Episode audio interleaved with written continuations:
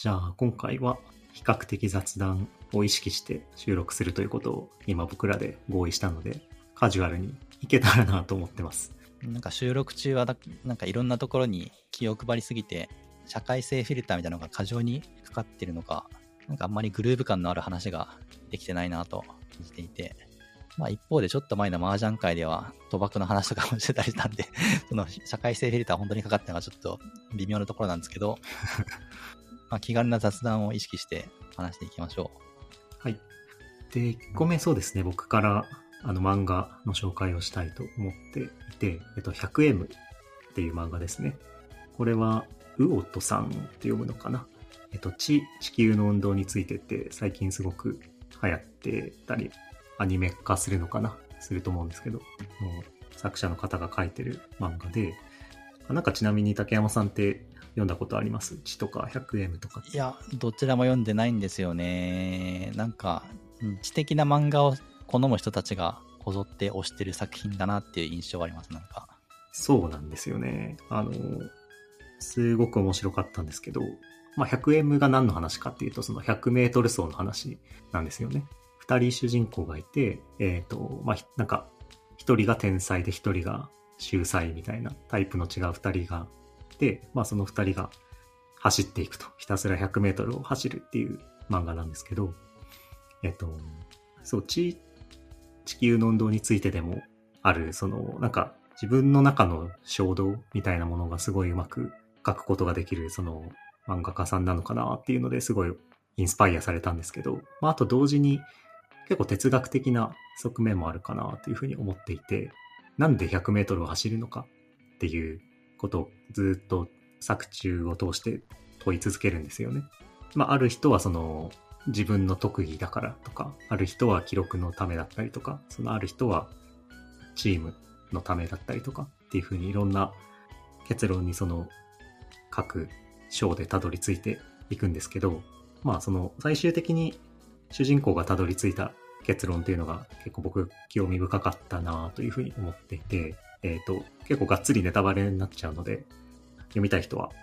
止めてほしいんですけど、えっ、と、まあその僕らは何のために走ってるんだ。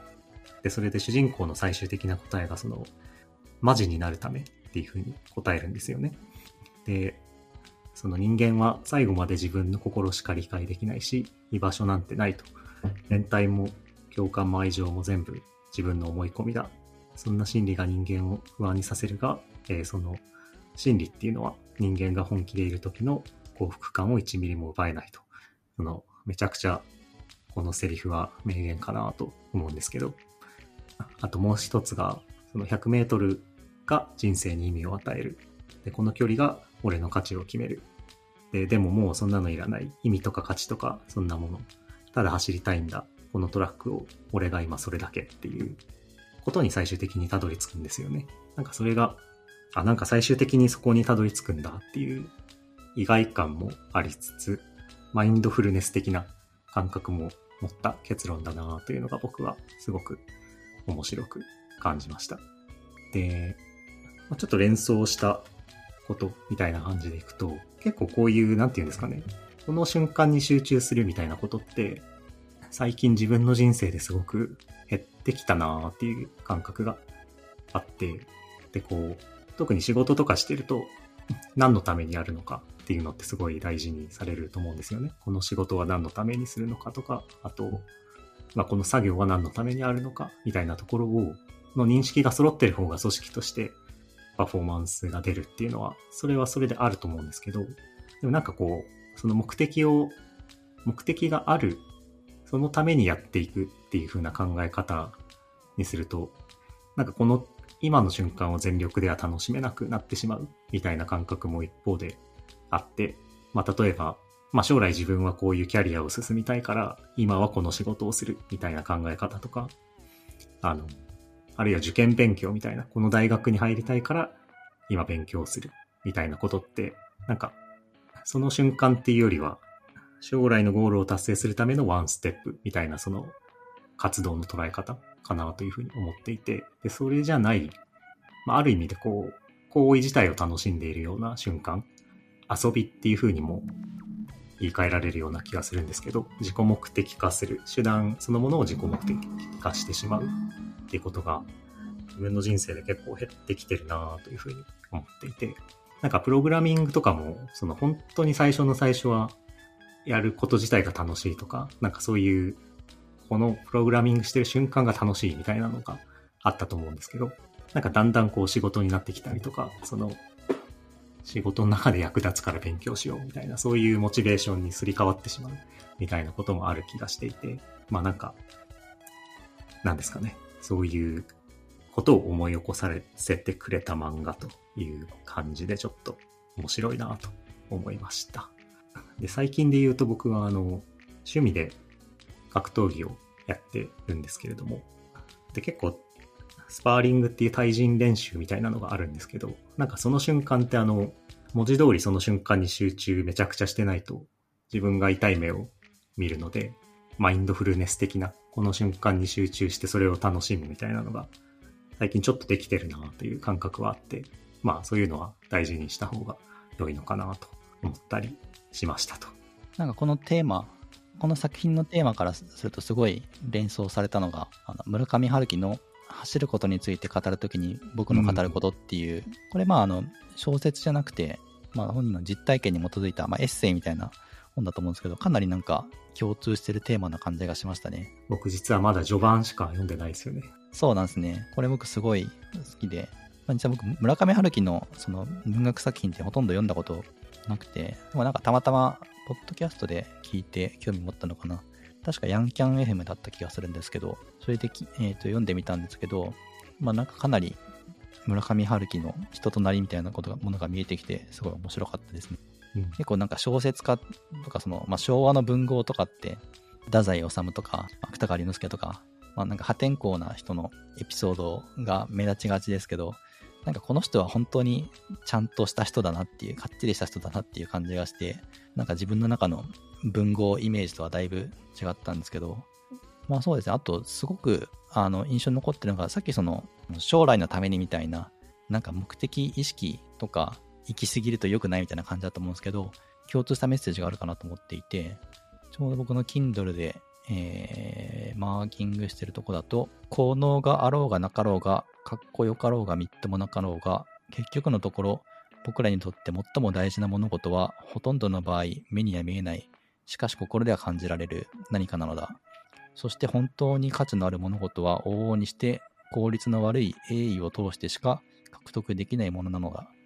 たとえ虚しい行為であったとしても、それは決して愚かしい行為ではないはずだ。僕はそう考える。実感として、そして経験則としてっていう。ちょっとなんか、メッセージ的に似たところがあるのかなっていう。まあなんか走る、走ることって、まあなんか人によってはそのまあ、基本的にはやっぱその健康のためにみたいな感じで走ってる人もたくさんいると思うんですけど、でもなんか突き詰めると基本的にはそのむしろ健康逆行したりするじゃないですか。うん、結構マラソンランナーのそのまあオリンピックレベルの人とかだと早くに亡くなってる人がいたりとか、まあ、むしろ心肺機能に負担をかけすぎたりとか、別に健康のためにはなってなかったりとかすると思うんですけど、でもまあ、それでも、俺は走るんだっていう、まあ、しかもその基本的には走るのって一人でやることだと思うんで、そうやってなんか自分に対して向き合い続けると、人はなんかそういう、そういう哲学にたどり着くのかなっていう感じが聞いててしましたね。なんかさっきの引用はすごい良かったですね。効率を求めることで逆に、なんていうか大事なものにたどり着けないみたいなことは確かにあるかなとは思うし、なんか竹山さん最近こういう集中してる感覚みたいなのってありますか？麻雀ですか？うん、先に言われちゃいましたけど、麻雀ですね。まあ、麻雀もですね、その、やっぱ効率みたいなものってすごくあるし、まあそのこの間話したハイ効率っていう概念とかもあるし、まあそのどうやって上達するかみたいな、いかに効率よく上達するかみたいなものをなんかみんな考えてやってたりすると思うんですけど、でもまあなんかそれにとらわれすぎるとやっぱり面白くなくなると思うんですよね。まあなんかそういうのが、そういうのを突き詰めるのが楽しいっていうタイプの人もいると思うんで、まあそれはそれでいいと思うんですけど、まあなんかいろんな正しさはあるんだけど、それにとらわれることなく、まあ今自分が考えられる範囲で、まあ最善の一手を打つっていう、まあそこを楽しめることの方が重要っていうか、まあそこ、そこにこそその僕は麻雀の楽しみがあると思うので、まあ往々にして間違うものなんですけど、まあ間違うのはしょうがない。その、まあそういうのを振り返るのは大事なんだけど、別になんかそれを振り返ることばっかりになんか気を取られていても良くないなっていうか、まあその失敗もやっぱりあのすごく重要で、まあなんかこういう時にこういう風な、えっと、打敗をしたらこうやってあの、まあ失敗したみたいな、そういう経験もあってそのその経験が積み重なった結果その自分なりにその良い打ち方っていうのを見つけたりっていうことも僕はあると思ってるのでなんかそういうなんか失敗してみることもすごく重要だと思うしあとなんかイチローもなんか同じようなこともうん、そう、それ僕も見ましたね。合理的になるには無駄なことをたくさんしないとダメみたいなことをなんかつい最近見た気がしてて過度な目的思考ってのはまあ良くないなってのは僕もうん、僕も経験的に感じるところありますね。いやーでもこれなんかさっきの組織の話じゃないですけど、組織にいると目的思考にだんだん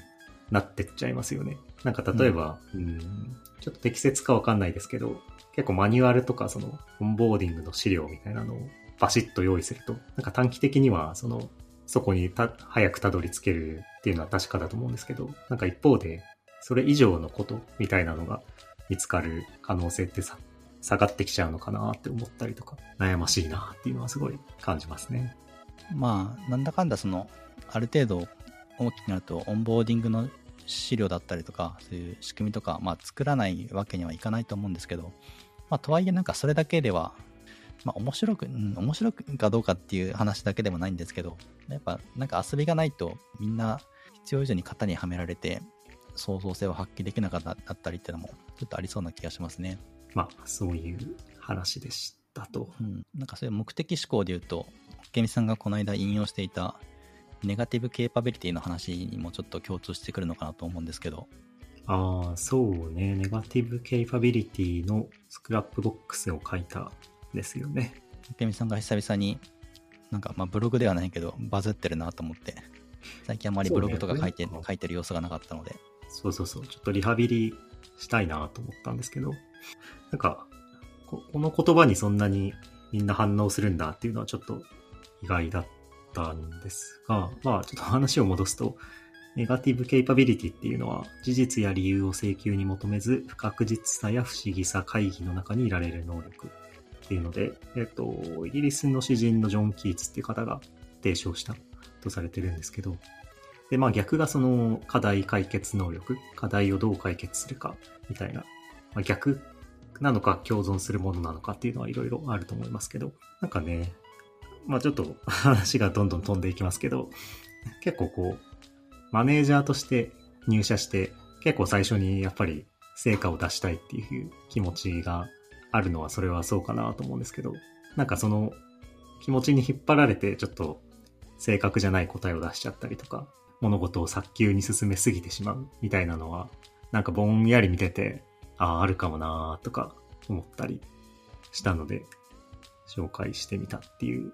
ぐらいなものでしたが、まあ難しいですよね。問題を放置しているとも捉えられますから。まあその放置するみたいなやつもあると思うし、例えばなんかそのチーム内で誰かが何か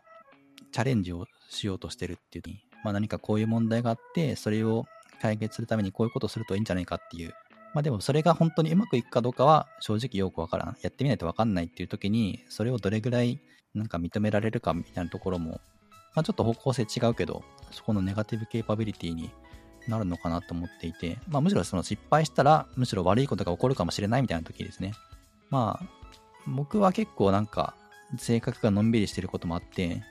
理由があってやるんだったら、まあ大体いいんじゃないみたいな。まあもちろんそれによって起こるリスクとかはちゃんと考えますけど、なんか失敗したら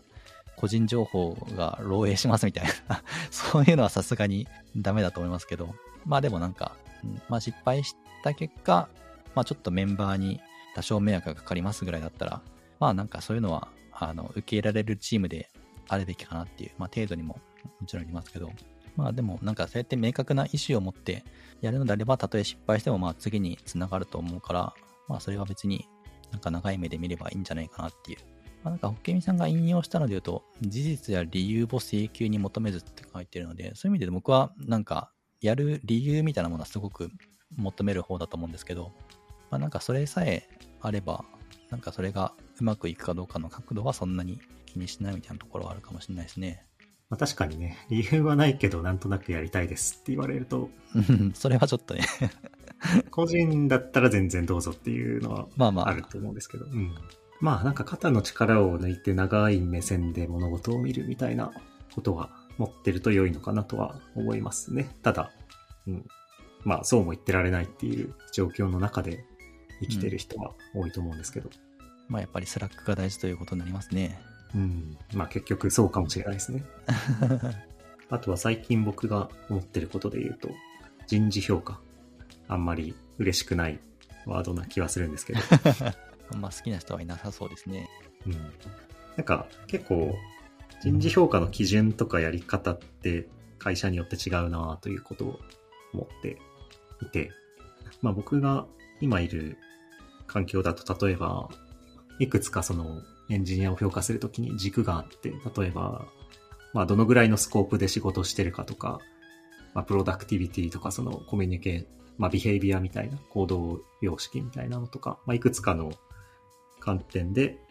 評価をして、で、その評価を、えっ、と、マネージャー同士のそのキャリブレーションミーティングみたいなものに持っていって、で、まあ最終的に合意するっていうプロセスなんですけど、うん。まあなんか、そうね、問題意識として僕が最近思ってるのは、主観的なことと客観的なこととバランスをどう取るのかっていう話で、まあ、やっぱり客観性って複数人で仕事をしていく上である程度共通の認識になると思いますし、あと、なんで評価、どどういう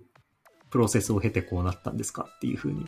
言われた時の説明がしやすいものだと思うんですよね。ただ、まあ一方でそのハックされがちっていうのもあると思っていて、例えばなんか、100個コードレビューをしましょうみたいな話になったとしたら、じゃあ120個やったらそれは偉いんですか？みたいな、そういう話にもなってしまうし、主観が入る部分っていうのもかなりありそうだという感覚もあって、まあちょっとまずここまでで、こう、竹山さんがどんな感じで普段やってるのかなっていうのは聞いてみたい。まあそれで言うと、僕は直近1年間、あの、直接メンバー持ってない状態なので、自分一人のチームでメンバーを採用していこうっていう感じで、つい最近、つい先週、あの、ようやく一人目のメンバーが、の採用が、あの、まあ、オファー承諾してもらって決まったので、ちょっとこれから そういう仕事が出てくるんですけど、まあなんかそこに関して僕も、そのまあ客観性と主観性、まあ客観的か主観的かっていうところ、まあ言い換えるとその定性的か定量的かっていうが言えると思うんですけど、ここに関しては僕もすごい多分似た悩み持っていて、基本的には、定性的な目標にした方が気持ちよく仕事できると思ってます。まあそうですね、やっぱ定量的な目標はやっぱハックできるっていうこともそうだし、まあなんかそういう指標って、僕はその事実を見るためのものだと思ってるんですね。まあ、例えば SRE だとその SLO みたいな、のサービスが99.9%稼働してるみたいな。まあそれを目標にするし、まあそこを低下するだったら今うまくいってないとか。あとはまあ DevOps の世界だと 4Keys っていう、まあその重要な4つの指標があって、まあ、その例えばそのデプロイの頻度みたいなものとかがあったりするんですけど、まあデプロイの頻度とかってその、まあ確かに重要な指標なんです、なんですけど、上げようと思ったら、ある意味上げれてしまうと思うんですよね。まあいろいろ前提はあるんですけど。で、その上げた結果本当にちゃんと意味があるのかっていうのは別の話というか、まあ、一応、まあ、最低限その自動デプロイができてる前提ですけど、まあ、何かそのコードの変更を入れて、そのマスターブランチにだマージさえすればデプロイされるんだったら、まあ、とにかく変更の単位を小さくして、それをどんどん入れていけば、どんどんデプロイできるってことになるので、まあなんかそういうハックがやっぱできてしまうなっていう。まあそうすると、まあ意味のない活動に時間が使われるっていうのもあるし、その事実を歪められてしまうっていうのも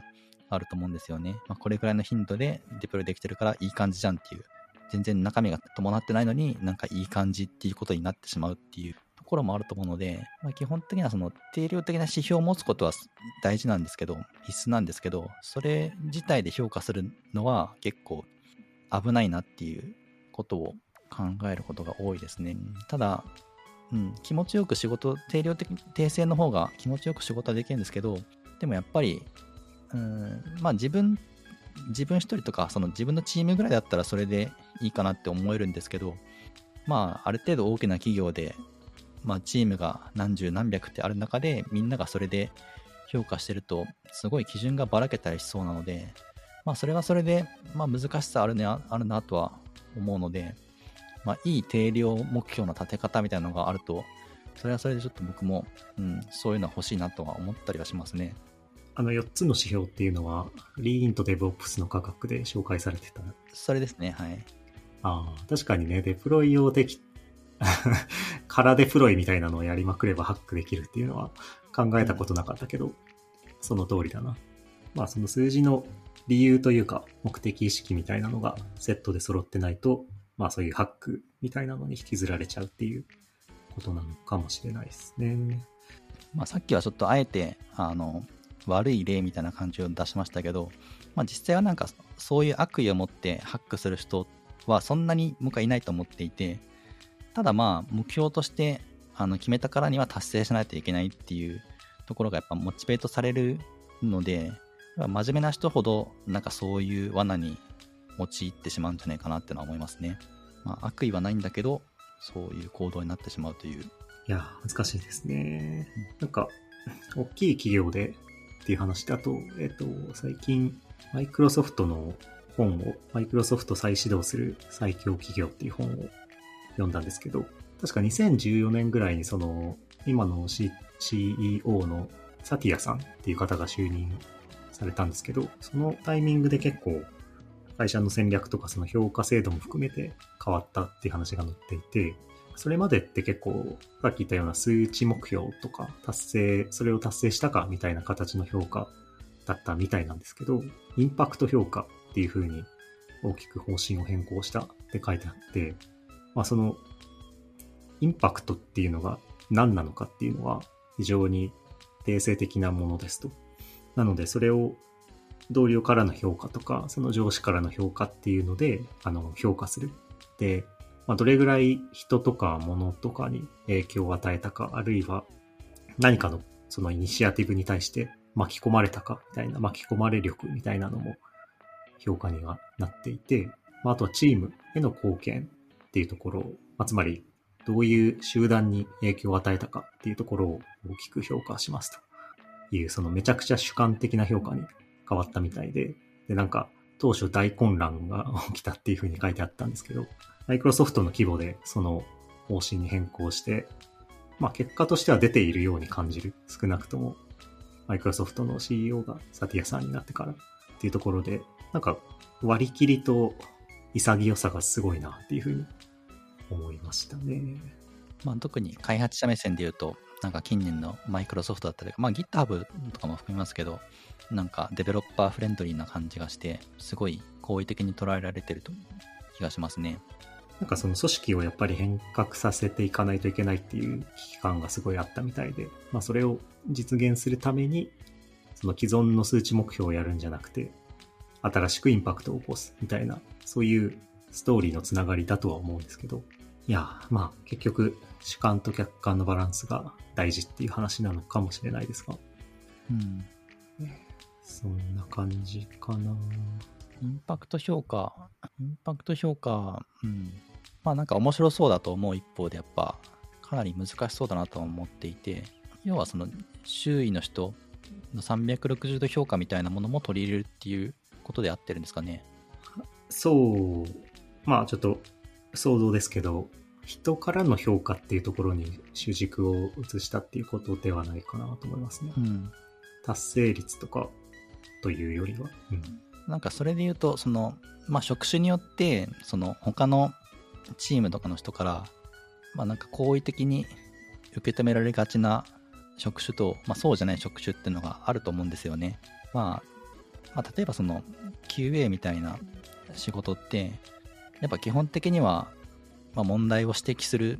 とか、その厳しく、まあ、指摘する必要が、まあ、仕事上あるので、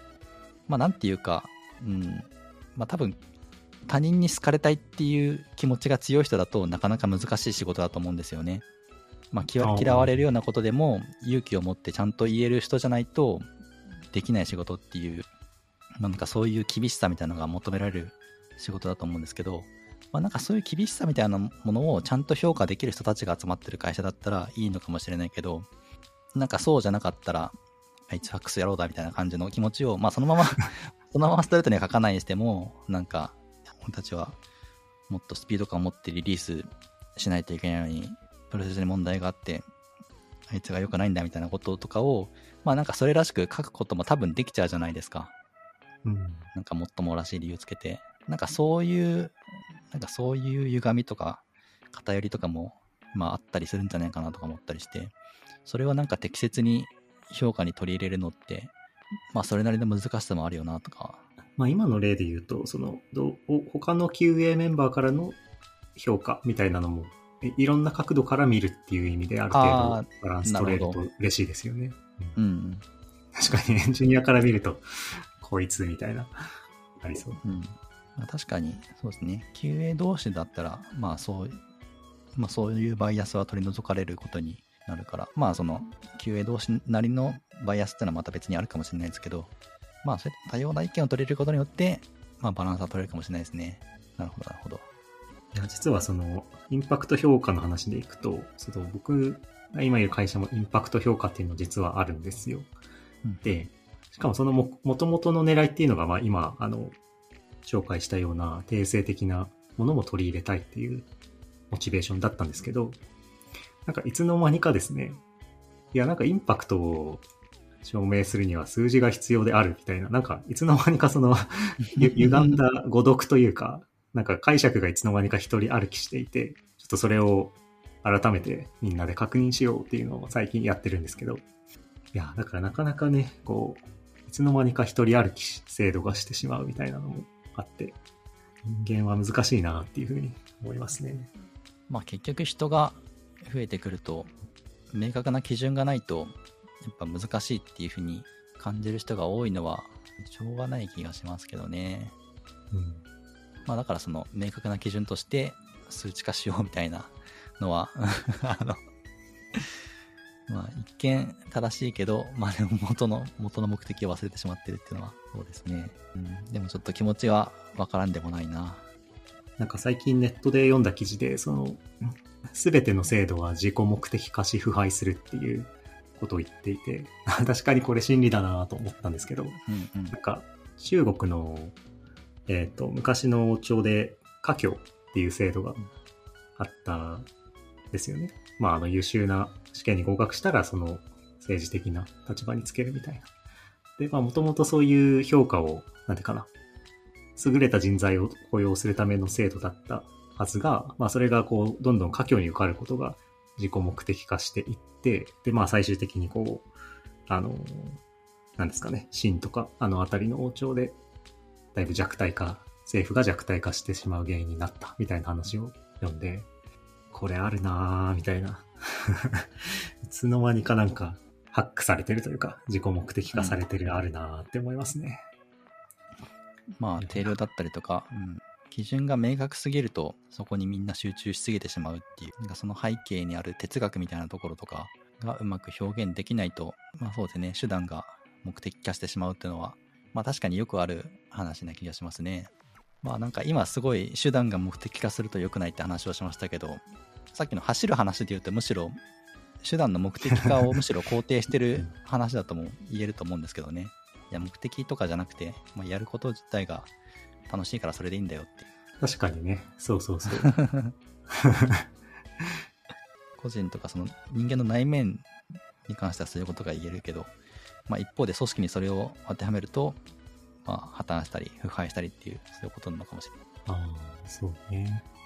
まあ、モチベーションがどの方向に向かっていくかっていうことが大事っていうことかもしれないですね。うんうん。はい。そんな感じで終わりですかね。うん、うん、じゃあまたあのご意見ご感想があれば Twitter の「ハッシュタグ #MA までいただければと思いますはい。では、ありがとうございました。ありがとうございました